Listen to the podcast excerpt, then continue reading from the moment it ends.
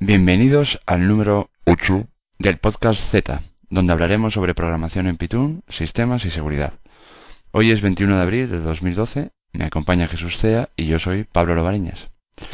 Buenos días Jesús. Hola. Teníamos pendiente terminar eh, una serie de podcasts que habíamos empezado respecto a ciertas técnicas y, y, ciertos eh, trucos, digámoslo así, que utilizaste en, en, la última aplicación que has desarrollado o en la, en la que has estado trabajando. Y bueno, con este, con este podcast vamos a rematar esa serie. Entonces, em, creo que eh, quedaban varios detalles por comentar. Son, son detalles sobre, sobre temas de, bueno, en este caso de Python, lógicamente. Y creo que eh, empezaba por eh, el manejo de las excepciones en Python, ¿verdad?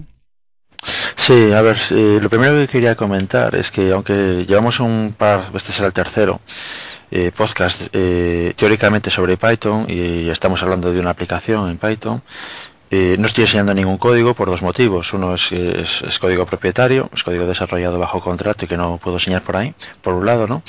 Y por otro lado, bueno, pues evidentemente son técnicas que entrar en el detalle línea a línea de cómo funciona a través de audio es, es eh, imposible. ¿vale? Es mejor describir a alto nivel cómo funcionan las cosas para que la gente sepa eh, lo que se puede hacer. Y la, si hay algún tema concreto que, a los escuchas les interese mucho, pues simplemente que nos manden un, un, correo electrónico a nuestra dirección de contacto pidiendo más detalles y ya escribiré un, una entrada en, el, en mi página web explicando ya con código, etcétera, pues cómo funcionan temas seleccionados. ¿no? Entonces, bueno, sobre la pregunta que has hecho de manejo de excepciones, eh, si volvemos a recordamos, nosotros traemos meses atrás y recordamos cómo funciona el programa, es un programa que los usuarios instalan un descargador que se encarga de tener, eh, cada vez que ejecutas el programa, tener la última versión, se ejecuta la última versión en el usuario, pero los usuarios en principio son muy poco colaboradores con nosotros, no se les puede pedir que hagan ningún tipo de investigación. De hecho, mm, por las características del proyecto, ni siquiera sabemos quiénes son los usuarios, por tema de protección de datos, etcétera. Entonces, para cualquier tipo de problema que nos indiquen de que la aplicación no funciona, de que les da un error, de que funciona de forma errática, etcétera, en principio no se puede contar con su colaboración para investigar el, problema. El caso más evidente es cuando la aplicación sencillamente no funciona, la aplicación falla. Entonces, una cosa que he hecho es utilizar eh, en las eh, versiones recientes de Python, en el módulo sys, SYS, hay un, un hook para pinchar ahí una rutina que se ejecuta cuando ocurre una excepción que no está interceptada que no está interpretada con un try except. Es decir, una excepción que va a matar la aplicación, eh, pues puedes decirle que cuando, antes de que mate la aplicación, cuando se levante esa excepción no capturada, se ejecute esta rutina step hook, que viene a ser el equivalente a, rodear todo tu código con un, con un try except, ¿vale? Y en esa rutina lo que hago es recopilar toda la información posible del fallo, como el entorno donde estoy, es decir, pues yo qué sé, eh, eh, bajo qué sistema operativo estoy, dónde está el, el, path del ejecutable, qué versión estoy ejecutando, etcétera, y en qué punto estoy, el traceback de la excepción, y empaquetarlo como se pueda, porque en ese momento eh, realmente no sabemos cómo está la aplicación, puede ser que esté esta y, que esté inestable, ¿vale? Que, que no tenga memoria o lo que sea, no podemos contar con que esté funcionando bien y hacemos el, el trabajo mínimo para mandar al servidor eh, un log con eh, lo que se pueda sacar del fallo. ¿vale? La idea es que si la aplicación falla de forma catastrófica, con una excepción no capturada, eh, pues al servidor nos llegue algo. Ajá. Una pregunta. Has comentado que sería como el try except, ¿no? Me refiero a que eh, en muchas ocasiones yo lo he hecho, lo he hecho así en muchas ocasiones eh, para capturar una, una excepción, para capturar un posible error. Eh, utilizar try step. ¿Por qué utilizar este hook y no el try step? Bueno, realmente hay, a ver, es un tema un poco de estilo, ¿vale? Es una funcionalidad que te da el, el, lenguaje o la implementación del lenguaje. El problema que tiene de rodear todo con try except, por ejemplo, es que no puedes eh, exportar, por ejemplo, tu programa como una librería para que lo usen terceros, porque estás, estás capturando tú la excepción, ¿vale? Eh, te rodea todo tu código con una, un nivel de indentación que, bueno, estéticamente no queda muy, muy fino. Y además tienes que capturar todas las excepciones, era un try step de, de, de todo, ¿vale? Y hay excepciones como, por ejemplo, el control C, para matar la aplicación, que son excepciones que se capturarían y que normalmente interesa dejarlas pasar porque el usuario ha hecho control C para matar la aplicación. ¿Ok? Entonces, una de las ventajas que tiene el, el usar el step hook es que es algo configurable a nivel del digamos del programador final que integra todas tus librerías sin que tú tengas que preocuparte de eh, guardar ese log. Es decir, si el usuario quiere lo activa, bueno, el usuario, el programador final que está usando tu librería lo activa o no lo activa. En cambio, si tú lo rodeas con un, con un step hook, una librería tuya, ¿vale? Pues en principio no le estás dejando ver la excepción al usuario, bueno, al usuario programador que está usando esa librería, ¿no? En el fondo es un tema de estilo, pero es un buen tema de estilo, es decir, es, es conveniente realmente utilizar esta, esta funcionalidad desde mi punto de vista. Entendido. Ok, entonces utilizas eh, este hook para capturarlo. Nos has dicho que eh, recopilas toda la información y eh, una vez recopilada esa información, ¿qué hacías con ella? ¿Lo enviabas al servidor? Sí, esa información la mando, bueno, esa información de debug la mando al servidor y de vez en cuando, pues al principio del proyecto, pues varias veces al día y ahora pues de vez en cuando, un par de veces por semana, pues simplemente echo un vistazo a ver eh, qué errores ha habido, ¿vale? Y, bueno, pues eh, intento desentrañar el motivo. Estoy, por ejemplo, hay muchos casos eh, de errores, por ejemplo, de disco duro lleno y cosas por el estilo, que son errores que no son de la aplicación, ¿vale? Pero que interesa capturar pues para, para, poder tener un motivo cuando el usuario diga que la aplicación no le funciona, pues señalarle con el dedo y decir, mira, es que tienes el disco duro lleno. Entonces el usuario, pues, eh, si, si pudiésemos hablar con él directamente, que no es el caso, pues seguramente fliparía con cómo sabemos nosotros que tiene el disco duro lleno, ¿vale? Pero bueno, es, una, es un argumento, por un lado, para mm, eh, ir solucionando bugs que puedan surgir, por un lado, y por otro lado, pues para tener argumentos cuando alguien nos ponga pegas de que hay quejas de que no funciona lo que sea, pues poder enseñar datos, ¿vale? Perfecto. Bueno, hasta aquí entonces eh, la parte de captura de errores. ¿Qué, ¿Qué, otros elementos aprovechas de en esta aplicación? Eh, porque mm, recuerdo que la última vez que hablamos habías comentado sobre varias cosas y sé que, em, bueno, porque lo hemos hablado en privado tú y yo en más de una ocasión, uno de otro de los elementos que sueles utilizar, incluyendo en esta aplicación, es lo de los multihilos, ¿verdad? La utilización sí. de varios hilos. Sí, justo. Esta aplicación eh, tiene un tráfico elevado de disco y uno de los problemas que tiene el tráfico a disco es que estás pegándote de momento con un dispositivo mecánico. ¿vale? Entonces no estamos leyendo ficheros largos que se podría beneficiar del hecho de estar leyendo pues, eh, bloques de un mega, por ejemplo, sino que estamos leyendo pequeños trocitos de todos los ficheros del disco. ¿Vale? Eso obliga a mover el cabezal del disco duro como un loco, básicamente de un lado para otro. Es un dispositivo mecánico y estás limitado al número de transacciones por segundo que te puede dar un disco duro, que un disco duro normal, estándar, 7000 revoluciones por minuto, etcétera, eh, va en torno a unas 100 transacciones de lectura por segundo, ¿vale? Es decir, podríamos leer 100 transacciones por segundo. ¿Qué ocurre? Que hacemos una petición al sistema operativo en un, en un programa normal que solo tenga un hilo, que es lo evidente. Hacemos una petición al sistema operativo de lectura y como todos sabemos, eh, la, la, petición de lectura no se completa, el programa no sigue hasta que realmente tenemos esos datos ya en memoria. Es decir, hacemos un read o un read y bueno pues la aplicación se queda esperando pues sus 20 milisegundos esperando a que el sistema operativo se vaya al disco lea los datos del disco te los coloque en memoria y te deje seguir vale eh, hay aquí varios problemas. Bueno básicamente pues que mm, la aplicación está esperando por el disco duro todo el rato ok la aplicación consume 0 de CPU pero va lenta porque está esperando por el disco duro. Entonces una posibilidad es eh, paralelizar los accesos, es decir, lanzar a través de hilos lanzar eh, múltiples peticiones de lectura a diferentes ficheros a nivel del sistema operativo, ¿vale? Eh, con dos motivos. El motivo uno es para que haya de vez en cuando haya algún hilo que sí que puede continuar, aunque los demás estén bloqueados esperando por el disco, pues hay alguno que ya ha recibido datos y continúa, ¿vale? Con lo cual tenemos un montón de hilos funcionando, pero eh, no hay competencia por la CPU, porque la mayor parte del tiempo está esperando por el disco duro. Y por otro lado es a nivel de sistema operativo le estamos ofreciendo varias peticiones concurrentes de forma que el sistema operativo pueda planificar el mejor movimiento de cabezal para eh, obtener el, mayor rendimiento posible. Es decir, si le estamos haciendo una lectura, esperamos a que esa lectura se complete, le hacemos otra lectura, esperamos que se complete, etcétera, pues no hay nada que optimizar. O sea, el sistema operativo completará la lectura y, y pasará a la siguiente. En cambio, si una pregunta, sí, una pregunta. Eh, estás comentando que lanzas varios hilos que realizan, digamos, diferentes tareas. Bueno, algunas son comunes, ¿no? Como leer del disco y demás. Eh, ¿No puede ocurrir que al empezar a lanzar hilos llegue un punto que eh, puede afectar al rendimiento ¿no? del, equipo, porque entiendo que esos hilos necesitan recursos, mm, ya sea de memoria, procesador, etcétera.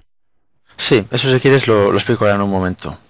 Estaba comentando que el, que el, ay, se me ha ido la olla. Sí, cuando mandas, cuando solo haces un hilo y haces peticiones, pues son peticiones eh, que se ejecutan en serie, es decir, ejecuto una lectura, se completa esa lectura, ejecuto otra lectura, se completa esa lectura, etcétera.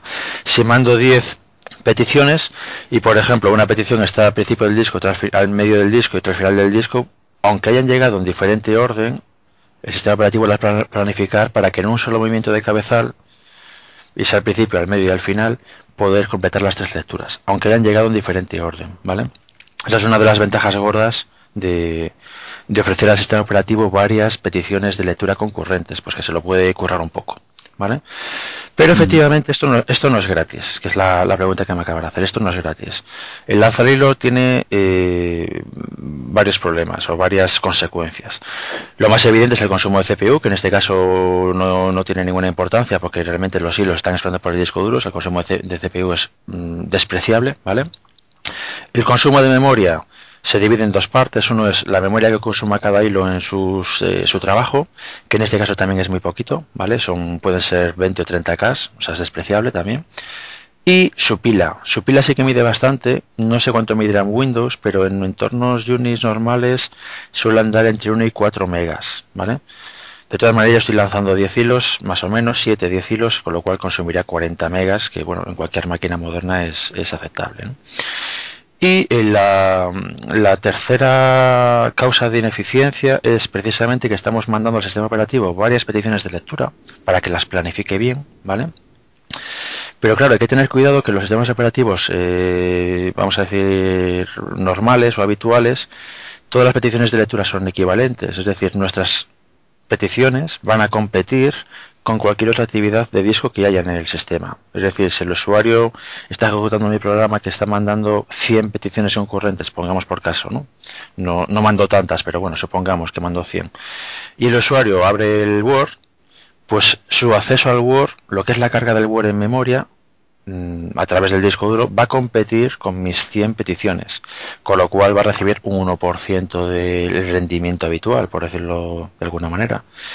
Entonces, efectivamente, hay un equilibrio entre, por un lado, rendimiento lanzando más hilos, rendimiento de acceso a disco, y penalización de lo que esté haciendo el usuario con su disco duro eh, por el hecho de que yo lanzo más hilos. Es algo configurable en el programa. De todas maneras, hemos eh, haciendo pruebas experimentales, pues hemos ajustado a un nivel creo que son 7, entre 7 y 10 peticiones concurrentes, que parece que bueno que es aceptable la pérdida de, eficiencia para el usuario. Ajá, perfecto. Vale, entonces el siguiente punto que teníamos para tratar es, eh, en esta aplicación pues tiene su interfaz gráfica y eh, en vez de desarrollar una interfaz propia, creo que lo que has hecho en este caso es utilizar simplemente el navegador web, ¿no? ¿Es así? Sí, eh, yo soy un negado para el diseño, lo sabe todo el mundo, es evidente, cualquiera que vea mis programas lo sabe Y además, esta aplicación, como ya comenté el primer día, creo, esta aplicación funciona en tres plataformas distintas, que es Windows, Mac y Linux, ¿vale? Eh, pues cada sistema tiene su, su forma de manejar los gráficos, su forma de, crear una interfaz eh, gráfica de usuario, ¿vale? Yo quería olvidarme de ese tema, es decir, no quiero, no me gusta el tema de interfaces gráficos, no se me da bien y además encima tendría que pegarme con tres diferentes. Solución, no utilizar interfaz gráfico. Mm, pero claro, tampoco es aceptable utilizar la línea de comando. Entonces, ¿cuál es una solución intermedia? Bueno, pues usar el navegador. Lo que hago básicamente es lanzar un hilo, un hilo más de esos que estoy comentando, eh, lanzar uno que lanza un microservidor o ejecuta un microservidor web, un servidor web muy muy sencillito, solamente una conexión simultánea, solo escucha el 127.001 por temas de seguridad. Y el usuario para interactuar con mi programa, pararlo, lanzarlo, a ver por dónde va, cuál es su bueno su código de registro, etcétera, para hablar con mi programa eh, usa el navegador. Se conecta al 127.001, un puerto raro, bueno, está documentado en la documentación, y ve el programa y lo usa como un, como un programa más o menos normal. Entonces, esto te permite, por un lado, independizarte de pegarte con las idiosincrasias del entorno gráfico de cada plataforma, por un lado, y por otro lado, que no es el caso en este proyecto concreto, pero por otro lado, al ser un servidor web, tú, por ejemplo, lo puedes abrir al mundo. Es decir, tú puedes tener una aplicación, pongamos por caso que sea, yo que sé, para realizar los backups, y esa aplicación que esté accesible a través de conexión segura y autentificada, con su usuario y clave, que esté accesible a través de Internet. Esa es una ventaja brutal. Sí, desde luego. De hecho, ahora lo acabas de comentar, yo lo estaba pensando. El hecho de que te puedas eh, conectar en remoto a la aplicación utilizando un navegador y que incluso, no es el caso, pero que incluso en otro tipo de aplicaciones lo pudieras utilizar para realizar configuraciones que en principio el usuario no accedería, es decir, lo harías tú. ¿No? como administrador de la aplicación, lo que seas, o incluso, eh, no sé, un, cualquier tipo de panel de control o, similar que pudiera tener y que tú pudieras eh, modificar. Sí, en principio te permite eh, hacer lo que quieras. En mi caso lo más lo más importante en este proyecto era no tener que pegarme con GTK, con Qt, con el entorno gráfico de Mac, hacer algo bonito, hacer algo que se vea igual en todas partes. Por ejemplo, para la documentación, la documentación es, es la misma para todas las tres plataformas porque es la misma aplicación web, ¿vale?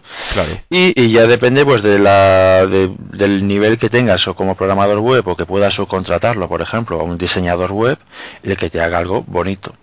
La única pega que tiene, aparte de, bueno, que tienes que abrir un navegador, etcétera, que bueno, para el usuario hoy en día realmente su interfaz con el ordenador es el navegador, porque usa, yo qué sé, eh, webmail, etcétera, ¿no? Y, Facebook, y, lo único que sabe de su ordenador es el navegador. Pues la otra pega que hay que tener mucho cuidado es el tema de la seguridad, ¿vale? Eh, aunque solo funciones con el 127.001, que solo lo escuches en el localhost, pues eh, hay ataques eh, posibles y hay que tenerlos en cuenta, ¿vale? O sea, el cross-site, el cross de scripting y ese tipo de historias, hay que tener cuidado con ellas. Pero bueno, en nuestro caso yo trabajo en una empresa de seguridad y es algo que, que bueno, tenemos muy mamado. Entendido. Vale, el siguiente punto que tengo anotado en las en las notas que hemos preparado, es eh, un tema de checkpoints. Eh, sí, es verdad. Recuerdo que habíamos comentado que te habías encontrado además un problema en esto de los checkpoints en, en Windows. Bastante, mm, llamémosle entre comillas, cojonudo. Eh, bueno, cuéntanos, cuéntanos sobre los checkpoints. Sí, te me adelantas. A sí, sí. Te me adelanto, sí. El, problema, el problema, mm, el, diseño original del programa no contemplaba la opción de checkpoint. Es decir, el programa se supone que funciona en background, está funcionando siempre, eh, se ejecuta una vez cada 97 minutos y comprueba si tiene algo que hacer, si tiene algo que hacer lo hace, si no, pues eh, se suicida hasta los siguientes 97 minutos, ¿vale? La ejecución típica del programa dura eh, más o menos hora y media, dos horas. Eso se hace una vez al mes. Cuando ya se ha completado esa operación, pues se va a dormir y aunque se levante cada hora y media, pues ve que no tiene nada que hacer porque eh, el trabajo del mes ya lo ha hecho y, bueno, pues se suicida y, se vuelve a lanzar dentro de un rato otra vez para hacer lo mismo, ¿no? Para volver a suicidarse. Pero uno de los requisitos del proyecto de la versión 2 que no, era, no estaban los requisitos originales, y a mí me parece innecesario, pero bueno, es un requisito, era que el programa se pudiese matar en cualquier momento, que el usuario incluso pudiese pausarlo por, no sé, porque necesita rendimiento de disco ahora mismo, está jugando, por ejemplo, lo que sea, y que el, que el programa, pues, eh, pues eh, cuando lo vuelves a lanzar, eh, siguiese donde iba, ¿vale? Eso tiene bastante más miga de lo que parece, eso de seguir donde iba, por ejemplo, tiene, porque el, disco, estás analizando el disco duro, el disco duro puede cambiar en, en esa pausa. Por ejemplo, el directorio en el que estás puede haber sido borrado, por ejemplo. Entonces bueno, ¿qué hago aquí? ¿Vale? ¿Qué, ¿Qué, hago? Entonces yo, mi posición inicial era, bueno, pues si el usuario lo para lo que sea, que vuelva a empezar desde el principio. Total, dura dos horas, el usuario no tiene que esperar nada porque el programa funciona en background, el usuario no ve nada. Entonces, aunque se ejecute varias veces, eh, que le lleve varios intentos completarse, pues no tiene consecuencias negativas, reseñables, ¿no? Pero bueno, era un requisito para la versión 2. ¿Qué ocurre? Que el programa original no tenía en cuenta la posibilidad de hacer snapshots con lo cual integrarlo fue una pesadilla, porque tienes que volcar todo el estado del programa, por un lado, y luego tienes que recuperarlo y reconstruir objetos que en muchos casos ni siquiera estaban accesibles dentro del programa directamente, estaban dentro de librerías, etcétera, ¿no? Y volver a reconstruir otra vez era fue complicado. La verdad que fue un trabajo fue un trabajo duro, sobre todo porque no estaba la aplicación no estaba diseñada para, para soportar eso, ¿vale? Fue un añadido eh, a posteriori. Y en cuanto a lo que comentas del problema de Windows, yo lo que hago es lo siguiente, o lo, o lo que hacía en entornos Unix, o sea, Linux y en Mac, era lo siguiente. Cuando el programa graba un checkpoint cada 5 minutos, ¿vale? Es decir, como máximo perderé 5 minutos de, de, trabajo. Entonces lo que hago simplemente es serializar de una forma muy complicadilla, pero bueno, al final serializar el estado del programa, grabarlo en un fichero con un nombre raro, ¿vale? Hacer un sync para asegurarme de que ese fichero está físicamente en el disco duro, o sea que aunque se vaya la luz, ese fichero realmente sí está en el disco duro, ¿vale? Y después de hacer un rename o rename de ese nombre de fichero al nombre del checkpoint oficial, ¿vale? Es decir, reemplazar por la reemplazar la versión antigua con la versión nueva. Eso en, en entornos Unix por POSIX, por el estándar POSIX, se requiere que ese rename sea atómico, es decir, o se hace o no se hace no se queda a medias. Entonces, lo peor que podría pasar es que tú cuando estás haciendo el rename o lo que sea, se vaya la luz o el sistema operativo se cuelgue o cualquier historia, y entonces o tendrás el fichero original que todavía no hemos sobrescrito porque el rename no ha tenido éxito, o el rename se completó y tenemos la versión nueva, ¿vale? Pero en todo caso tenemos algo, o la versión actual o la antigua, ¿ok? La antigua de hace 5 minutos. Eso cuando lo probé en Windows no funciona. Porque en Windows no puedes hacer un rename a un fichero que ya existe. ¿Ok? Sí, entendido. Ya me he encontrado con ese mismo problema alguna vez. Sí, o sea, tú no, tú no puedes, eh, tú tienes dos ficheros que se llaman diferente y, y en tu Unix los renombras y machacas el, el, fichero con el nombre antiguo. En Windows te da un error de permisos, ¿vale? No tienes permiso para hacer esa operación o, o bueno, una, un error muy evidente, pero claro que te, te, te rompe cómo se supone que tienes que hacer las cosas, ¿vale? Entonces, después de darle muchas vueltas y preguntar a gente de Windows que, bueno, que están familiarizadas con Windows, que no es mi caso, y decirme que no se puede hacer, que eso yo quiero hacer, no se puede hacer, salvo en versiones recientes de Windows, en plan Windows Vista o 7, que sí que hayan, han añadido unas funcionalidades transaccionales al sistema de ficheros, bla, bla, bla pero que esta aplicación funciona en Windows XP, con lo cual no, no nos valdría, ¿vale? Aparte de ser algo específico de Windows, que prefiero evitar, hacer algo específico para la plataforma.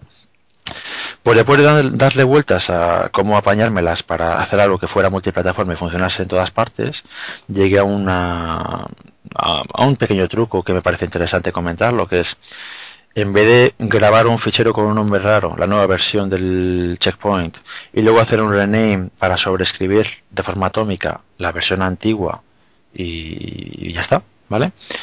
Pues lo que, lo que hago es grabo dos versiones, la versión A y la versión B.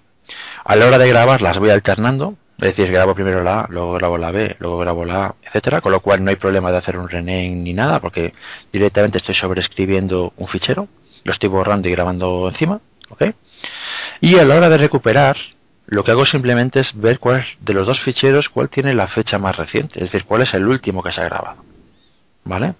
De esta forma, este truquillo permite que funcionen las en todas las plataformas, sin hacer cosas raras.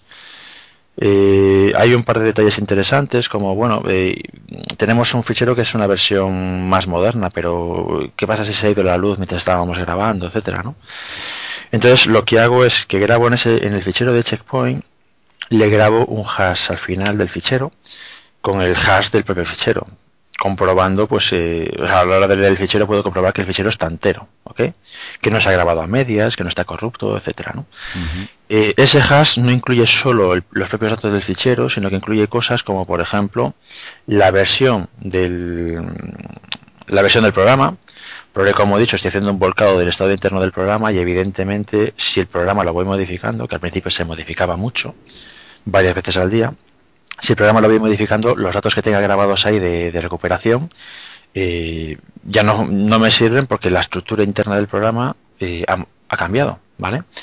Entonces uno de los parámetros que entran en ese hash es la versión del programa. También entra ahí la versión de las de filtro Bloom, por ejemplo, porque puede ser que el usuario haya parado el programa y cuando lo lance dos días después hay una versión nueva de las firmas y quiero eh, que se ejecute el programa desde el cero con, con las con el Bloom nuevo, ¿vale? Se incluye cosas como en qué plataforma estoy, porque el programa, los datos internos no son portables entre plataformas, ¿vale? El programa es el mismo, pero los datos así no. Por ejemplo, los paths de acceso eh, de los diferentes directorios, pues en Windows tienen la barra hacia un lado y en Unix tiene la barra hacia el otro. Es decir, no te vale el mismo fichero de volcado de memoria, ¿vale? Y alguna cosilla más, yo que sé, por ejemplo, si estás en 64 o 32 bits, etcétera, ¿no? La idea es que cuando tú recuperas el, el snapshot, eh, te vas a la versión más reciente, cargas el fichero en memoria, le, le pasas la prueba del algodón del hash, metiéndole ahí pues el bloom, metiéndole la versión del fichero, etcétera. Y si ese hash eh, falla, porque por ejemplo has cambiado el programa o el fichero está corrupto, pues entonces te vas a la versión anterior. ¿Vale? La idea es eh, bueno, pues hacer algo que funcione en todas las plataformas. Entendido.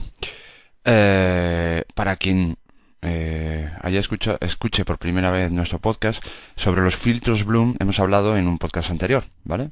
Donde se explica más detalladamente qué son, cómo funcionan y demás. Eh, y otra cosa, un pequeño eh, detalle que es curioso, que al final Windows es el que ha determinado en este caso el, la forma de funcionar de los, de los checkpoints.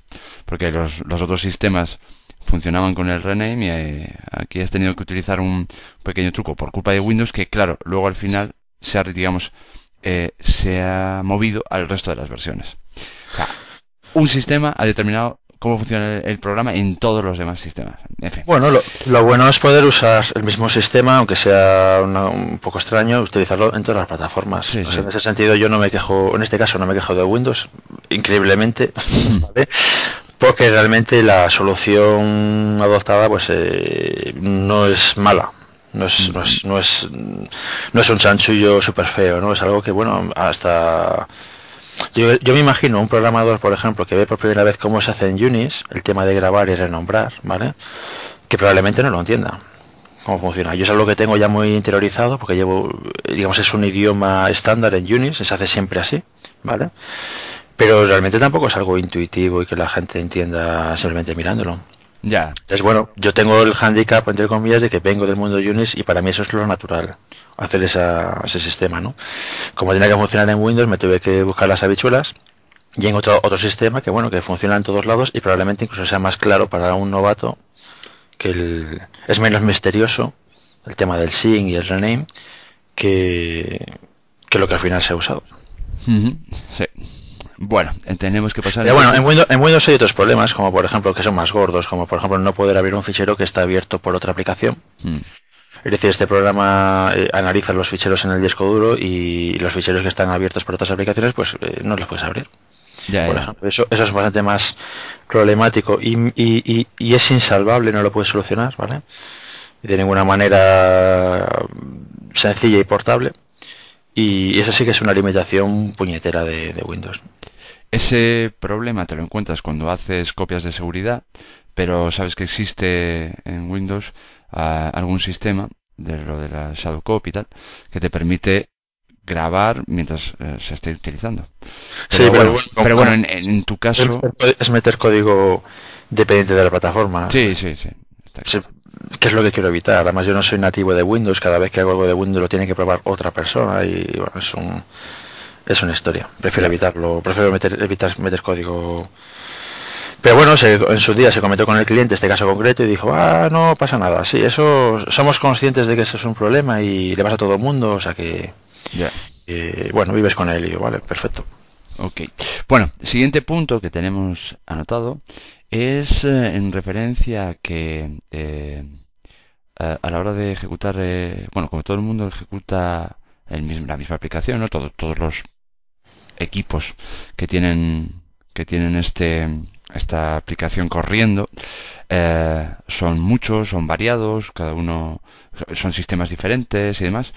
Y eh, tenía- teníamos una manera, digamos, un- una forma, o tienes, mejor dicho, una forma de identificar o poder identificar eh, a estos, estos equipos, o mejor dicho, a la aplicación que corre en el equipo X, para que si hay un problema, poder saber eh, de qué estamos tratando, ¿no? O con qué estamos tratando. Me Sí, refiero eso, a... sí, eso es un- eso es un uso. Vale, por, por diseño de aplicación, por requisitos, es necesario identificar a los usuarios, ¿vale? Eh, todos ejecutan el mismo código, pero cuando la primera vez que lanzan el programa, el programa ve que no tiene un código de registro, se va, bueno, a un servicio web que tenemos por ahí y se le asigna un, un número de serie, vamos a decirlo así, ¿vale? Eso es transparente para el usuario, no tiene que meter el número de serie a mano, lo hace el programa solo. Y el programa pues se graba ese número de serie en el, en el disco y lo va a utilizar pues eh, en el futuro, ¿vale? Entonces todo lo que nos... Ah, Es decir, que se autoidentifica, básicamente. Sí, es como si se, se registrase, es decir, el programa se registra, se le da un número de serie para identificar a ese usuario y ya está. Entonces, todas las comunicaciones que nos manda el usuario a nosotros, que nos manda logs, que nos manda, por ejemplo, el informe de errores que he hablado en el primer apartado del podcast, etcétera, van identificados con ese número de serie, ¿vale? Eh, eso nos permite identificar al usuario, bueno, no identificarlo a nivel personal, pero sí identificar eh, lo Claro. que nos manda cada usuario. Eh, sí, porque por lo que me dices, no es una identificación del usuario, sino más bien una identificación de la aplicación. Entiendo que si hay varios usuarios que utilizan la misma máquina, la aplicación sigue siendo una. Sí, correcto, pero bueno, el, el- mm, volver- tenemos que volver a explicar otra vez para qué se usa el programa y no Ya, ya, vale. no es el caso. ¿vale? Digamos que ese, ese caso no ocurre, pero sí efectivamente, bueno, estás identificando una instancia concreta del programa, ¿vale? Entonces, eh, como si volvemos a un podcast anterior del tema de la au- autoactualización de, mm, de, mm, De la aplicación. de la aplicación, ¿vale? Pues como hemos dicho, eh, eh, el- todo lo que nos manda el usuario está perfectamente identificado, identifica a esa, esa instancia, ¿vale? O ese ordenador, ese equipo. Eh, como nosotros la aplicación se puede auto, auto ejecutar, mejor dicho, corrección, auto actualizar, ¿vale? Eh, una opción posible es que, por ejemplo, tú ves algo extraño en un usuario, en los logs que te manda ese usuario, y tú puedes distribuir una actualización para todo el mundo, ¿vale? Porque las actualizaciones no son personales, la actualización la recibe todo Dios, ¿vale? Pero lo primero que hace ese programa, esa nueva versión, es ¿cuál es mi número de serie? X, eh, hago algo específico en ese usuario. ¿Es cualquier otra cosa? Hago la ejecución normal. ¿Vale? Entonces eso se ha- utilizado en bastantes ocasiones para, por ejemplo, eh, hacer pruebas en, un- usuarios que, eran problemáticos, que nos estaban dando errores extraños, etcétera, ¿no? Yo recuerdo, por ejemplo, muchos usuarios que no tienen definido el TMP, el, directorio temporal, por ejemplo, pues que no lo tenían definido, y entonces la aplicación fallaba, pero dice, bueno, ¿por qué falla? Etcétera, tienes que investigarlo. Y, y, mm, le mandabas código específico a ese usuario, pero como no, no existe la opción, podría existir, pero no existe la opción de mandarle un código específico a un usuario, lo que hace es publicar una actualización para todo el mundo, pero que dentro de esa- dentro de esa actualización hay código que solo se ejecuta si tienes determinados números de serie o si la fecha es anterior a determinada fecha, por ejemplo, ¿no? Imaginemos que corregimos un bug serio en el programa y queremos que todo el mundo se reanalice otra vez sin esperar a que empiece un mes nuevo. y estamos a día 20. Entonces dice, bueno, pues todos los análisis anteriores a ahora son inválidos y quiero que me hagas un análisis nuevo, aunque ya hayas hecho un análisis este mes. Por ejemplo, ¿no? Eso es un tema interesante por el tema de las autorizaciones y por el tema de poder identificar instancias concretas de, un programa. Es decir, eh, de cara mm, ¿Para qué le puede servir esto a los oyentes? Bueno, pues para sugerencia de que cuando tengan programas por ahí que, que, la gente se pueda descargar, etcétera, pues puede ser interesante tener un sistema de registro de ese programa, aunque sea automático. Sí, es, es, más, lo que has comentado de las actualizaciones es muy interesante, en el sentido de poder actualizar determinadas eh, aplicaciones, mejor dicho, actualizas la aplicación en general, en global, pero ciertas eh, modificaciones se aplican solo en determinadas máquinas, de manera que por ejemplo, para eh, supongamos que hay una actualización de Windows que modifica algo en el sistema y entonces tu aplicación puede tener problemas con ello. Pues puedes hacer que eh, en la nueva actualización se apliquen cambios solo a las versiones de Windows y no a las, al resto de versiones. Y así de esa manera sigues manteniendo el, la aplicación corriendo sin, sin estar pendiente de, de, hacer cambios eh, complicados, ¿no? En el sentido de, bueno, no, esto es solo para Windows. No, el, el, sistema es lo mismo. Lo único es que ahora la aplicación tiene un pequeño, una pequeña modificación y en sistemas Windows funciona de una o Windows 7 por ejemplo funciona de una determinada manera y en el resto funciona como es como estaba haciéndose Hombre, eso es lo que te da el sistema de autorización que puedes meter código cuando quieras, ¿vale? Eh, por ejemplo, el uso, un, un uso eh, extraño y muy útil de lo que he comentado de identificar a la gente por número de serie es que en un momento determinado eh, cambiamos la tecnología de filtros Bloom hace no sé un año cambiamos la tecnología de filtros Bloom y hacía falta hacer simulaciones para de ver tema de, falsos positivos etcétera no en vez de hacer una simulación así al azar eh, se me ocurrió decir bueno yo puedo recoger todos los ficheros de un porcentaje que es de usuarios, ¿vale? Yo tengo 5.000 usuarios, bueno, pues recoger, recoger, recoger todos los ficheros del 1% de los usuarios y esa, esa muestra utilizarla en el futuro para hacer simulaciones, etcétera, ¿no? Entonces, pues distribuí una actualización que decía todos los usuarios con número de serie terminado en, en, en 00, ¿vale? Que son los números de serie se asignan al azar. Bueno, hay, hay cierta historia porque no son aleatorios, pero se asignan al azar. Es, eh, eh, otro tema que no voy a comentar cómo funciona, un tema de seguridad. Pero bueno, eh, digamos que el usuario no puede elegir su número de serie, se le asigna. Y entonces decía, bueno, pues todos los que terminan en 00 eh, me van a mandar un log mucho más detallado que los demás. ¿Vale? Sí.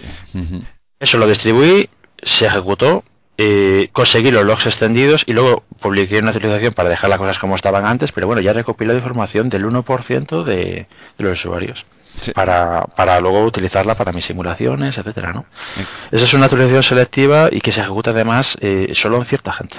Justo, eso es lo que acabas de comentar, actualización selectiva.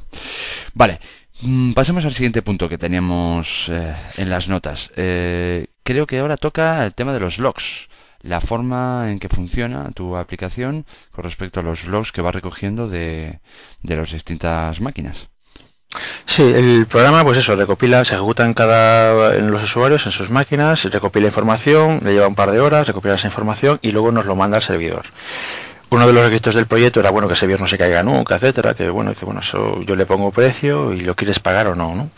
Entonces montamos un sistema pues que no requería que ese servidor estuviese funcionando constantemente, que no requería que el usuario eh, tuviese conexión de red, por ejemplo, lo está ejecutando en un portátil y no tiene wifi en este momento, no tiene conexión o lo que sea, etcétera. Entonces, básicamente lo que hace es que antes de mandarnos el log al, al servidor, los diferentes logs que se van generando durante el proceso, que normalmente son tres logs, se genera, bueno, es un rollo interno, se generan tres logs en la ejecución, incluyendo uno al final de todo, cuando termina. Antes de mandárnoslo, de mandárnoslo, por lo que pudiera pasar, de que a lo mejor no tienes conexión en este momento, lo que hace es grabarla en el disco duro. ¿Vale? La aplicación antes de mandarnos nada lo graba en el disco duro y después lo manda. Otra peculiaridad interesante es que cuando tú ejecutas la aplicación, con la aplicación se ejecuta, por ejemplo, a los, a los 97 minutos famosos que estamos repitiendo siempre, lo primero que hace antes de nada es ver si hay logs en el disco duro. Si hay logs en el disco duro los intenta mandar. ¿Vale? La idea es que si hay cualquier problema en el envío, por lo que sea, lo más evidente es que no tienes conexión o que el servidor está offline, por ejemplo, pues no pasa nada, se quedan ahí en tu disco duro y como el programa se está ejecutando cada 97 minutos, volverá a intentarlo de más tarde.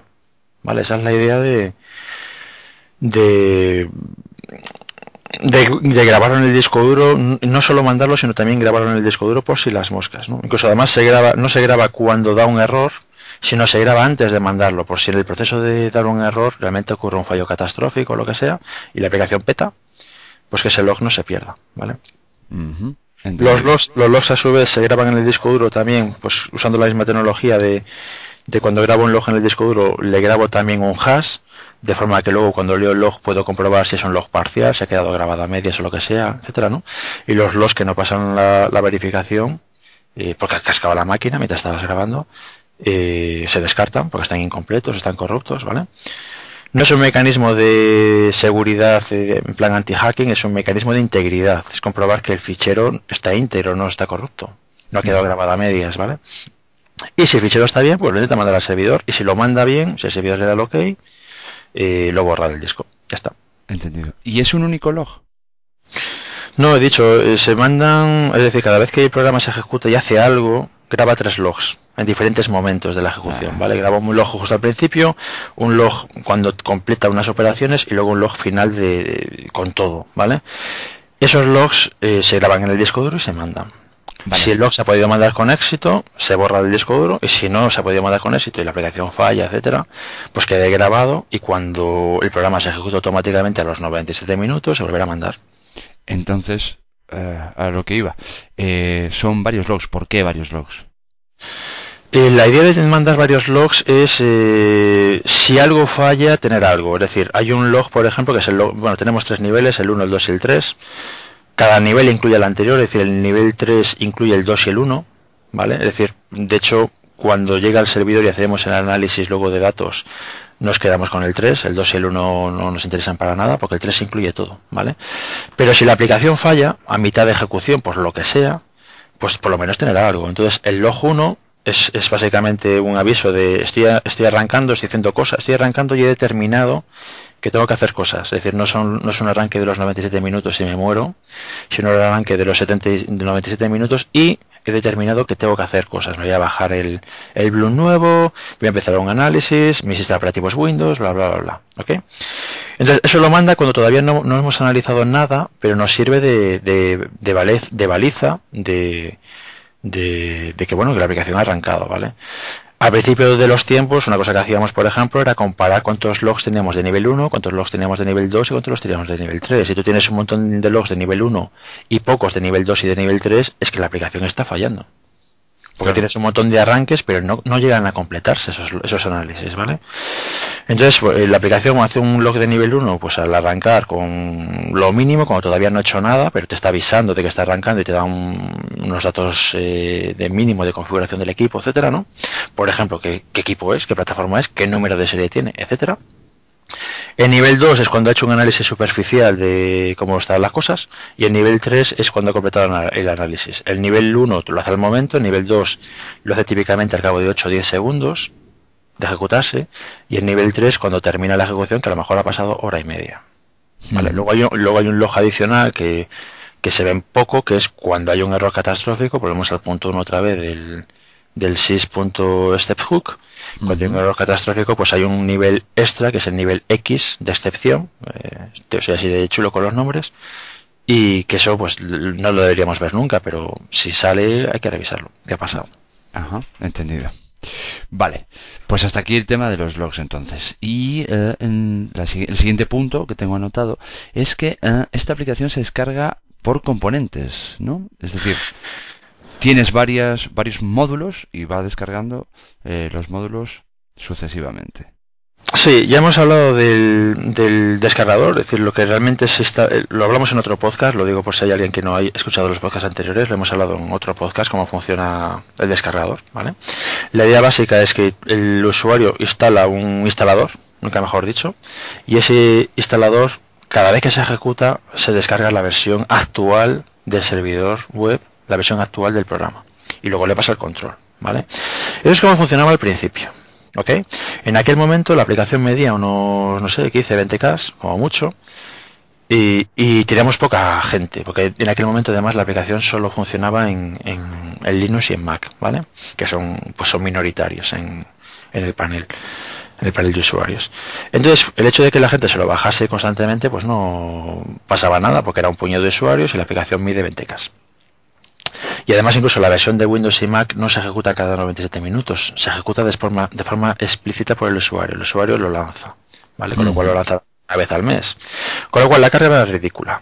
¿Qué ocurre? Que de repente le empezamos a integrar un servidor web entero dentro, como he comentado hace un rato. El servidor mide nada, porque lo que es el código en sí, porque utilizo las librerías de, Python estándar de las DTP server, ¿vale? Es una librería estándar ya incluida en el lenguaje. Pero estás metiendo plantillas web, estás metiendo JavaScript, estás metiendo un montón de gráficos con todos los iconitos y todas las cosas bonitas que le gusta a la gente, ¿vale? Y entonces te encuentras que la parte web, el programa mide 20K y la parte web solo que son, digamos, la parte bonita, la parte decorativa, que no es código, eh, los gráficos, eh, pues mide ciento y pico K. ¿Ok? Ciento y pico K y creciendo. Luego te encuentras que en Windows hay que instalar librerías adicionales, por ejemplo, la Win32 para acceder, la Win32, eh, sí, Win32con, etcétera, para acceder a cosas específicas de Windows, como por ejemplo acceder al registro, ¿vale? Eh, que mide varios megas. ¿Ok? Sí, sí. Entonces, claro, que la gente haga doble clic y se baje 5 megas, pues ya empieza a doler. ¿Ok? Sí, sí. Recordemos, recordemos que la última versión del descargador hace caché de las descargas. Es decir, solo se baja el fichero una versión nueva cuando hay una versión nueva, ¿vale? Pero eso es ahora. Cuando se montó el sistema, originalmente se descargaba cada vez. ¿Ok? Entonces, una cosa que me tiene el código y que me parece bastante interesante es la descarga de componentes. En el, en el programa que se baja al usuario, que en aquel momento se lo bajaba siempre cada vez, en cada ejecución, ese programa tiene un modulito que tiene una lista de ficheros y de hashes. ¿Ok? Una lista de ficheros y de hashes. Entonces, eh, lo que hace es eh, ver si, si, esa lista de ficheros, esos ficheros los tiene en el, disco o no. Si no los tiene, se los baja, comprueba que el hash coincida, ¿vale? Y, bueno, y se baja el siguiente fichero hasta completarlos todos y tener el hash correcto. Si el fichero ya lo tiene, pero el hash es diferente, pues es que hay una versión nueva y se lo descarga. ¿Ok? La idea es que la propia aplicación baje los componentes que necesita, pero solo se los baje si no los tiene ya o si, o si han sido modificados, ¿vale? De esta manera los usuarios seguían bajándose 20K en cada ejecución y los componentes pesados se descargaban una sola vez, porque son componentes, son librerías que no, no, cambian, ¿ok? Eh, el tema de la seguridad, dice, bueno, te estás bajando un, te estás bajando un fichero de forma abierta y se puede meter código, bueno, es una librería, puedes sustituir esa librería por una cosa maliciosa, etcétera. Bueno, cuando se baja esos ficheros, eh, al terminar de descargarlos se comprueba el hash, ¿vale? Ese hash de dónde sale. Además se comprueban dos hashes, el MD5 y el SHA1. Pues si se encuentra una debilidad en uno de los dos, eh, tienes que encontrar un fichero que modificado el hash, los dos hashes que son completamente diferentes o completamente tecnologías completamente distintas, los dos hashes eh, fueras capaz de falsificarlos, ¿vale? Eso de momento no se puede hacer, es seguro. Y ese hash que no tiene no es una firma digital, ¿de dónde sale? Ese hash va dentro del código que se baja al usuario, ¿ok? Y ese código sí que lleva una firma digital, como explicamos en un podcast anterior. De forma que el hash que nos estamos bajando sabemos que, que, no ha sido sustituido ese fichero, ¿vale? Hay una pega relativa que es que si la librería cambia, si una librería, por ejemplo, imaginemos la parte web, la parte web cambia un logotipo, donde pone 2011 ahora pone 2012, por ejemplo, etcétera, eh, hay que emitir una versión nueva del, del fichero de plantillas web, ¿ok? Pero como el hash de ese fichero está en el código, también tienes que emitir una actualización del código simplemente cambiando los hashes. ¿Ok? Eso es una faena, pero eh, bueno, realmente eh, ocurre ocurre con muy poca frecuencia, con lo cual pues no, no es un problema no es un problema, no es un problema gordo, vamos. vale. Perfecto. Y hoy en día, hoy en día, perdona, hoy en día, teniendo en cuenta que el uso, que el, que el descargador hace caché local del fichero que de la última versión, pues realmente eh, no haría falta hacer esto. Es decir, tú podrías emitir una versión nueva de todo el programa, de todo el paquete de 10 megas con todas las librerías, etcétera, ¿no?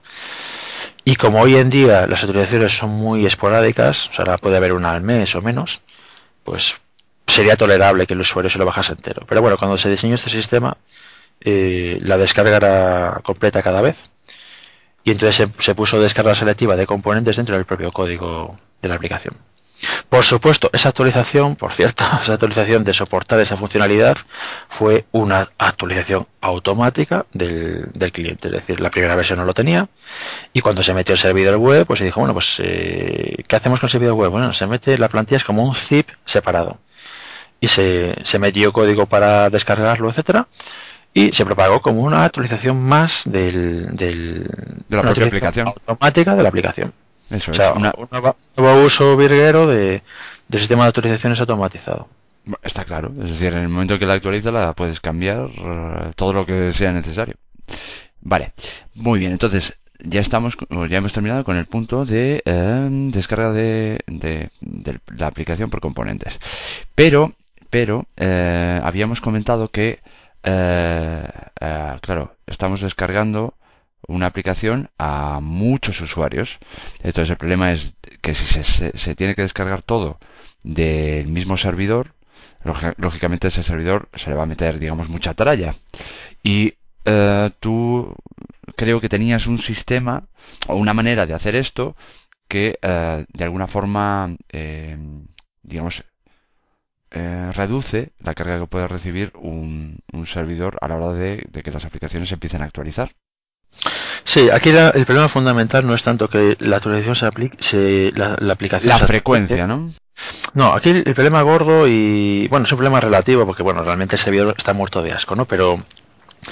Pero bueno, pensando en hacer las cosas como Dios manda y pensando que en vez de tener 5 usuarios o 5.000 usuarios tenga 10 millones, ¿vale? Eh, ¿por qué no hacer las cosas bien? ¿no? Entonces, aquí el problema fundamental no es la actualización de los programas, que también, sino la actualización mensual del Bloom, del filtro Bloom. Es decir, cada mes se publica un Bloom nuevo que mide 32 megas, ya es un tamaño respetable, te lo tienes que bajar entero, se lo van a bajar 5.000 usuarios y se lo van a bajar todos a la vez, que es cuando cambia el mes. El día 1, a medida que, lo, que la gente enciende el ordenador a las 10 de la mañana, ¿vale? Eh, de repente te entran 5.000 usuarios a bajarse 32 megas. Vale, o sea, o sea, que no es tanto la aplicación como un componente de esa aplicación, que es en este caso el Filter Bloom. Y que además es actualización simultánea para todos. Que vale que vale que 5.000 usuarios tampoco es una cosa exagerada, pero como tú dices, claro, es verdad. Si mañana, no digo esta aplicación, pero otra, eh, se la descargaran pues 10 millones de usuarios, sí que podría ser un problema. Claro, todo lo que estoy contando, estoy contando cómo funciona mi aplicación, pero la idea es dar ideas a la gente. Es decir, la gente cuando se esté planteando cómo hacer las cosas, pues eh, no sé, que tenga que tenga una experiencia, aunque no pueda enseñar código, etcétera, que tenga una experiencia de bueno, se puede hacer se puede hacer de esta manera que te permite escalar, por ejemplo, ¿no? Bueno, pero cuéntanos. sí, aunque en este caso no sea necesario, pues eh, es casi un tema estético de hacerlo bien, ¿no? Entonces, eh, una web normal lo que hace, bueno, aparte de meter más servidores, etcétera, hay otro problema adicional que es, bueno, eh, se lo baja los, los 5.000 usuarios, 32 megas, y, y, qué pasa si ese servidor no está funcionando en ese momento, si ha cascado, ha fallado, lo que sea, que hago, monto redundancia, monto replicación, que monto, ¿no? Eso también es otra otra preocupación, ¿vale? De que haya un fallo en el momento crítico de la actualización masiva. Eh, lo que hacen las empresas, eh, voy a decir, no voy a decir serias, ¿no? pero las empresas que se lo pueden permitir, las empresas que se lo pueden permitir, lo que hacen es contratar un sistema de distribución de contenidos, un CDN, un, sistema de distribución de contenidos tipo, por ejemplo, Akamai. ¿Vale? Tú te bajas los, los trailers de Apple, de, los trailers de las películas, y tú ves el enlace, y es un enlace de Akamai, que es una red que tiene un montón de servidores en todo el mundo, y eh, que cachea los contenidos de la web original y la gente se conecta a un servidor cercano y, se lo baja de ese servidor cercano que no depende de la empresa, es un de la empresa original, es un servicio que presta un tercero, ¿vale? Y que es de pago y no es barato. ¿Ok? Entonces, claro, yo cuando vi el tema de, bueno, se lo bajan a bajar 5.000 personas, son 32 megas, pues estos son varios gigas en muy poco tiempo, ¿ok? y que además encima el servidor está haciendo otras cosas también, ¿vale? No está solo para estas historias, está haciendo más cosas. Por ejemplo, en ese momento me pilla el, haciendo el backup, que, es algo que también funde bastante máquina. Y mm, bueno, ¿qué vamos a hacer? Pues lo evidente es contratar un sistema de distribución de contenidos, una Akamai o similares. Hay muchos, ¿vale? Hay, hay bastantes. ¿Qué ocurre? Que todos estos sistemas son de pago. Entonces yo en su momento eh, lo comenté dentro de la empresa y, dentro de la empresa se está utilizando ya CDNs, sistema de distribución de contenidos, para otras cosas, ¿vale? Pero son otros departamentos, otras áreas, etcétera, bueno, hay que hablar con gente y hay que negociar esas cosas. O contratar el tuyo, ¿vale? Y entonces recordé que hace muchos años salió una tecnología, un producto, vamos a llamarlo un producto, que se llama eh, Coral, Coral Cache, ¿vale? Salió hace un millón de años. Básicamente es lo, siguiente, es una red mm, semipública cuyos componentes son semipúblicos, son máquinas donadas por instituciones, etcétera, ¿vale? Para crear un sistema de distribución de contenido, un sistema de proxy caché em, gratuito y abierto cualquiera, ¿vale? Y además no solo hace caché, es decir, no hace caché de de gente que se da de alta allí y apunta sus máquinas, sus DNS a ese sistema de distribución de contenidos, que es lo que hace, por ejemplo, yo que sé, pues Apple, ¿vale? O Microsoft cuando distribuye los parches. Sino lo que hace es que tú, eh, eh, escribiendo la URL de una manera especial, lo escribiré en las show ¿vale? Básicamente, añadiéndole a la URL un sufijo, por ejemplo, mi página web es www.jca.es, ¿vale? Si tú escribes eso, vas a mi servidor. Pero si en vez de escribir eso, escribes www.jca.es. New York University de una día al final punto net, ¿vale? Los, detalles los pondré en, las show notes. Pues lo que estás haciendo es poniendo el nombre de una máquina dentro de un dominio de la Universidad de Nueva York. ¿Ok? Bueno, pues eso va a una máquina que se hace cargo de ese dominio, resuelve mi IP y da la IP al cliente de la IP al navegador una IP aleatoria de, una, de un proxy perteneciente a la red esta Coral. ¿ok? Mi, navegador se va a conectar aleatoriamente a una de esas máquinas de Coral, le va a mandar la petición de www.jca.es.nyud.net y el software que se ejecuta en ese nodo va a quitar el ny nyud.net, va a dejar el www.jca.es, se va a conectar a mi web y va a servir el resultado de lo que yo le dé a través suya. Es un proxy, ¿vale? Pero se guarda una copia. ¿Ok? Con lo cual, la gente, a medida que se vaya conectando a esa URL atípica de www.jca.es.nyud.net, eh, está conectándose a máquinas pertenecientes a la red de Coral y esas máquinas van cacheando mi web. Eso es. O sea, que esas máquinas van replicando, en este caso tu web, entre ellas, ¿no? Si no la tuvieran. Mm, yo creo que no, por cómo funciona, creo que no se replican entre ellas, pero sí que, imagínate, supongamos que hay 20 máquinas, por poner un número cualquiera. Bueno, si se conectan 50 usuarios y, se conecta cada usuario, se conecta al azar, pues al final la bala barrido entre esos 50 usuarios se han barrido las 20 máquinas y las 20 máquinas tendrán una copia. Entonces yo lo que veré en mi servidor son 20 accesos de 20 máquinas distintas, que son las máquinas de Coral, y a partir de ahí no veo más accesos porque lo está sirviendo Coral. ¿vale?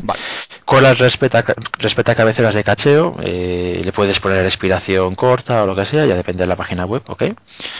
Eh, y todo esto en ningún momento he hablado con Coral, en ningún momento he pedido permiso y en ningún momento he hecho nada con ellos. Es decir, yo simplemente pongo esa URL y sirven ese contenido. Ya está. Entendido. Sí, entendido. Entonces, tampoco les puedes pedir peras al olmo, tampoco le puedes pedir nada. Mm, hay máquinas que funcionan muy bien en Coral, hay máquinas que funcionan fatal, ¿vale? La suerte que tengas. Entonces, claro, me voy a hacer pruebas y digo, bueno, voy a probar a cachar ese fichero de 32 megas, que ahí se dice pronto, a ver si son capaces de cachearlo, porque también puede ser que tengan un límite del tamaño de los ficheros que cachean, por capacidad de disco, de memoria, etcétera. Entonces hice pruebas y los 32 megas se lo traga bien. Es decir, efectivamente, puede ser que te toque una máquina que de problemas, que digo que mm, hay máquinas que no funcionan muy bien dentro de Coral, pues tener mala suerte, pero si pillas una que funciona bien, te lo cachea y te lo sirve en local y yo no veo ese acceso en mi servidor, con lo cual efectivamente lo ha servido en... lo ha cacheado. ¿Ok? Sí. Pero, con lo cual, pues mira, perfecto, lo sirve a través de Coral, no tengo que hablar con nadie, lo sirve a través de Coral, pero ¿Y si mañana Coral ve que hay muchos accesos a través suya de un fichero gordo y me veta el acceso? O, o ¿y si el usuario tiene la mala suerte, bueno, el programa que ejecuta el usuario tiene la mala suerte de entrar por una de las máquinas de Coral que da problemas, que las hay, ¿vale? ¿Qué hacemos? Entonces, lo que tengo puesto en el código es eh, una lista de URLs para los ficheros que me interesa una lista de URLs. Las primeras URLs van por, a través de Coral y la última URL va directo a mi servidor. ¿vale? Cuando el programa intenta hacer la descarga de esos ficheros, recorre las URLs por orden. ¿Ok? Con lo cual las primeras intenta bajárselo de Coral. Y si eso da un error o da un timeout, creo que el timeout ahora mismo está en un minuto, por ejemplo. O sea, Coral nos responde, va lento o lo que sea, pues bueno, pasa al siguiente elemento de la lista que son varios intentos dentro de Coral, y si ninguno funciona, pues acaba llegando el último elemento de mi lista, que es la conexión directa. Entonces va a mi servidor. Uno de los logs que manda, uno de los datos que se mandan en el log, de esos interesantes, ¿no? que, manda el cliente al usuario, al, que manda el cliente al servidor. servidor. Sí, es em, de dónde se lo ha bajado y cuánto ha tardado en bajárselo. ¿vale? Con lo cual, ahora mismo la verdad que no tengo una estadística aquí a mano, lo podría mirar, pero se podría sacar de forma muy sencilla cuánta gente se lo está bajando, ese, el Bloom, cuánta gente se lo está bajando mensualmente a través de Coral y cuánta gente a Coral le da problemas y acaba haciendo una descarga directa. También este juego lo puedo hacer porque la descarga es automática y transparente para el usuario. ¿Ok? Es decir, es el programa que se lo baja, el Bloom, y si da un timeout, pues se lo baja de otro sitio, pero es algo automático del programa. Si el mm. usuario tuviera que, que ser el que hace clic en un enlace y esperar un minuto y no funciona y darlo otra vez, pues hombre, sería muy chapucero y muy feo, ¿no? Pero en este programa, en este caso que es un programa que funciona en background, que el usuario no interactúa con él para nada, lo único que hace con él es pararlo si le está molestando, pero no, no hace nada más pues te puedes permitir que el programa pues haga varios intentos, vaya por varios sitios y, haga varias, varias cosillas, ¿no? Lo que quiero que la gente, los escuche, los oyentes eh, se queden es que existe una tecnología llamada Coral, pondré en las show notes la URL de, que describe el proyecto y cómo se usa, ¿vale? Y que funciona, bueno, teniendo en cuenta que es gratis, funciona bien. ¿vale? Teniendo en cuenta que es gratis. Funciona bien y, la verdad que te puede sacar de un apuro. Pero hay que tener en cuenta eso, que, puedes tener mala suerte y es fácil pillar una máquina problemática que, que no responde, una máquina que, que, sirve más lento que la servidor original, etcétera, ¿no? Ajá, vale. O sea que, bueno, hasta aquí el, punto este de, del Coral Caché, que es interesante saber que existe una red de este tipo pública y, bueno, pública, digamos, accesible, semipública, como has dicho tú, y que, y que se puede aprovechar, pues, como en tu caso, para distribución o para cacheo, ¿no? De, pues desde una, desde una página web, o supongo que hay otras posibilidades, no sé. Eh, bueno, el siguiente punto serían las posibles mejoras, ¿verdad? Que, que se podrían hacer a tu aplicación. Algunos de los elementos que se podrían cambiar o, o mejorar para que ya sea a nivel de, de seguridad o, o de rendimiento. Creo que una de las de los de las mejoras que apuntas o que tenemos apuntadas, vamos, es el cifrado de los logs, ¿no? Sí, los logs ahora mismo y eso realmente es una no sé si llamarlo cagada y tal, pero bueno, eh, también en su momento lo vi como problemático, se consultó con el cliente, el cliente le dijo que le daba igual, entonces no se hizo, ¿no? Ahora mismo cuando se mandan log esos logs al servidor, eh, los logs se mandan en abierto van a una máquina nuestra, es decir, no se quiere a una máquina de tercero, se mandan por mail atravesando un montón de sitios, no, va directamente a un servidor nuestro. Si el servidor nuestro tiene problemas o, la, o el usuario tiene problemas con la red o lo que sea, pues lo que he comentado antes, se guardan en el disco y ya se volverán a intentar más tarde, ¿vale? Pero lo cierto es que ese tráfico, que se puede considerar delicado, porque tiene mucha información sobre lo que, lo que tiene el usuario en su ordenador, ese tráfico va en abierto. ¿Vale? Entonces, por ejemplo, pues estoy en mi casa me da igual, pero si estoy en el Starbucks igual no me da igual. Sí, que el tráfico vaya abierto. Entonces aquí lo evidente es mm, que, ese tráfico se realice a través de una conexión segura de TPS y que el, cliente verifique el certificado. ¿Vale? Mucha gente hace conexiones seguras, muchos, muchos programas hacen conexiones seguras y no verifican el certificado. Y ahí estoy pensando, por ejemplo, en WhatsApp. que comprueba que la conexión vaya cifrada, pero que no, no que esté conectándose al sitio correcto. Con lo cual, bueno, pues eh, luego pasa lo que pasa, ¿no? En este caso sería muy sencillo, pues dar una, una conexión cifrada. Ni siquiera hace falta que el certificado sea un certificado legítimo firmado por una entidad de certificación, etcétera, porque el usuario no lo va a ver, lo va a ver mi aplicación y mi aplicación puede comprobar, por ejemplo, pues el hash del certificado, no comprobar quién lo firma, sino comprobar el hash, comprobar que ese certificado es el que espera ver, ¿vale? Y si coincide, pues eh, mandarle el tráfico, si no coincide, pues te da un error y ya está.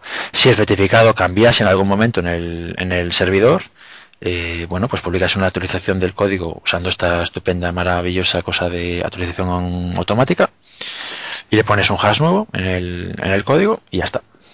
¿Vale? pero bueno, el hecho es que ahora mismo no, no, se hace y sí que yo, yo creo que eso sí que es una carencia tonta, pero y aquí también lo que quiero que se quede el usuario o el escuchante es que se puede usar tráfico cifrado sin pagar a una entidad de certificación. No es necesario. Si el cliente lo controlas tú, eh, puedes meterle directamente en el cliente el tu certificado certificado, con lo cual ya está. O puedes emitir tener una, entidad de certificación propia tuya y poner esa entidad de certificación en tu cliente. No hace falta que pagues a VeriSign, ¿ok? Y tienes seguridad sin tener que dejarte los cuartos. cierto. ¿Qué otras mejoras eh, ves tú que se podrían eh, implementar en la aplicación? Bueno, ya he comentado que el tráfico, todo el tráfico con el servidor va en abierto, pero eh, nos aseguramos la integridad de los datos, por ejemplo, nos aseguramos la integridad del Bloom que te descargas, eh, porque tienes eh, firma, tienes eh, hashes, ¿vale? Por ejemplo, he comentado el tema de los componentes, por ejemplo, la parte web, etcétera, ¿no? O la librería Win32, esa te la bajas y cuando te la terminas de bajar, compruebas que el hash de lo que te has bajado coincide con el hash cableado a piñón fijo en el, en el código, ¿vale? Si ese hash cambias en algún momento, publicas una actualización del código y ya está. ¿Ok? Mm. Eh, para los Bloom es así también, es decir, los Bloom, tú te bajas el Bloom, te bajas un fichero de 32 megas y, ese fichero le compruebas su hash que coincida con algo que te has bajado del servidor. Ese fichero que te bajas del servidor, ese fichero no va cifrado, ni, va, ni lleva una firma, es decir, se podría reemplazar un Bloom por otro, por ejemplo, por una versión más antigua, por un fichero que no es un Bloom, que es un fichero de 32 megas aleatorio, ¿vale?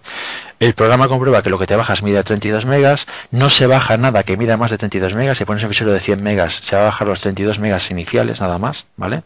Con lo cual tampoco, tampoco puedes hacer un ataque de llenar el usuario el disco duro, etcétera. Es un fichero de datos que no se ejecuta, con lo cual tampoco puedes ejecutar código al, en el usuario, pero sí es cierto que puedes hacer una denegación de servicio, por ejemplo, puedes Mm, mandar un fichero con un hash que no es el correcto. alguien que se meta en medio. Entonces el, usuario estaría bajando esos 32 megas todo el rato, lo baja, lo verifica, lo tira, lo baja, lo verifica, lo tira, lo baja, lo verifica, lo tira, o bien se está bajando una versión antigua, ¿vale? Entonces realmente ese fichero de configuración que se baja del servidor que dice cuál es el Bloom actual, eso debería llevar una firma digital. ¿Ok? O, debe, o debería servirse a través de una conexión segura, una STTPS. ¿vale? Idealmente, y nos solucionábamos todos los problemas, todas las conexiones deberían ser seguras y ya está. Y ya no me tengo que preocupar de, elegir lo que es seguro y lo que no. Salvo por un detalle, si todas las conexiones son seguras, no puedo usar Coral. Ajá. Porque la red de Coral no tiene, no contempla esa posibilidad. Ah, claro, lógico, porque al estar en, medio, claro, lógicamente al estar Precisamente lo que te da la conexión segura y verificar certificados es precisamente que no se te pueda meter nadie en medio. O sea, Coral se mete en medio aposta, pero, pero te rompe el cifrado.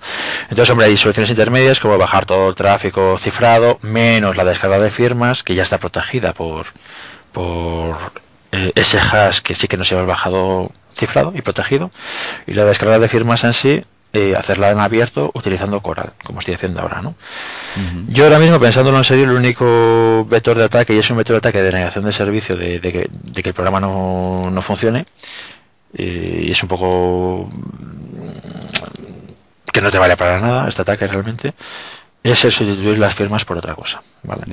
Podría valer, valer para falsear datos, para nosotros, etcétera, pero bueno, como es como este programa se ejecuta en un pequeño grupo de usuarios, 5.000 usuarios seleccionados y que son voluntarios, bla, bla, bla, etcétera, es un panel, no son usuarios de la calle que se bajan la aplicación por internet, pues tampoco valoras el que el usuario esté haciendo, haciéndote la puñeta porque te la puede hacer de muchas otras maneras. Por ejemplo, ejecutando el programa dentro de una máquina virtual, no es su máquina de verdad, de forma que los datos que nos manda de estadísticas de lo que sacamos de lo que analizamos en el usuario, eh, no sea de verdad, porque el usuario lo está metiendo en una máquina virtual que no tiene nada, por ejemplo. no, es su máquina de verdad, ¿no?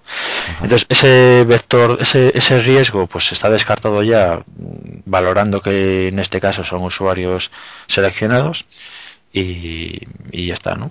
Pero bueno, mm, algo que sería sencillo y me parecería interesante, pues es eso, que el tráfico fuera cifrado salvo las firmas para poder aprovechar la Coral y proteger la firma en sí, que va en abierto, protegerla, pues como se está protegiendo ya ahora mismo, que es con un hash. Ajá, correcto. Bueno, eh, ¿alguna cuestión más referente a las posibles mejoras? No, yo creo que no. Yo creo que con estos tres podcasts largos eh, hemos dado una visión, una visión del proyecto, de, tecnologías interesantes dentro del proyecto, porque el proyecto no explica en ningún momento para qué sirve, ni para qué se está usando, ni quién lo ha pagado, ni nada, pero es algo que no puedo contar, ¿no? y tampoco interesa mucho. Y lo que me gustaría que se quedase, o mi intención eh, con esta serie de podcasts, es dar ideas para gente que haga cosas eh, parecidas y darle idea de cómo hacer cómo hacerlo no voy a decir cómo hacerlo bien ¿no? pero cómo hacerlo a lo mejor bueno con posibilidades que no, no había pensado ¿no? claro son digamos técnicas lo que decíamos al principio técnicas o trucos o en fin hay un poco de todo aquí que alguien en un momento determinado puede aprovechar para su propia aplicación o para su propio proyecto y resumiendo hemos hablado en el podcast de la forma en que capturas las excepciones en, en Python eh, utilizando el sys.exceptTrack. Eh, hemos hablado de la utilización de múltiples hilos. Hemos hablado de eh, el tema de los checkpoints, la forma en que en que bueno, debido al, al tema de Windows, de, que no hay posibilidad de rename y tal, de grabar dos ficheros, A y B, etcétera, etcétera. Eh, hemos hablado también de que se genera un número de serie específico para cada aplicación en cada máquina, de que se generan varios logs que se envían al servidor. También hemos hablado de que en su momento se pensó descargar la aplicación por componentes, aunque después con el cacheo ya no hacía falta, pero bueno, ahí se quedó. Y hemos hablado por último ya del de, eh, sistema este de Coral Caché y de las posibles mejoras de la aplicación, cifrado de los logs, cifrado de la conexión uh, con el servidor. Uh, creo que un podcast bastante completo. Sí, lo único que me gustaría añadir ya para finalizar por, por mi lado, pues eso es un poco lo que he comentado al principio. En estos podcasts nos ha enseñado código, nos ha explicado con detalle cómo se hacen las cosas, se ha dado una visión a vista de pájaro que además valía para cualquier otro lenguaje. Es un podcast de Python, pero esto se puede hacer en cualquier cosa. Pero si no, no he enseñado porque no puedo enseñar, pero si hay interés en temas específicos, pues que que las personas interesadas nos envíen un, un mail a la dirección que decimos al final y, y bueno, pues puedo ir escribiendo blogs eh, con los detalles, enseñando código, etcétera. Y hasta aquí esta edición del podcast Z. Podéis contactar con nosotros a través del correo python2012 podcast.jca.es y podéis visitar nuestra página web podcast.jca.es. Hasta nuestro próximo encuentro y recordad, Cuidaos del Get Protector.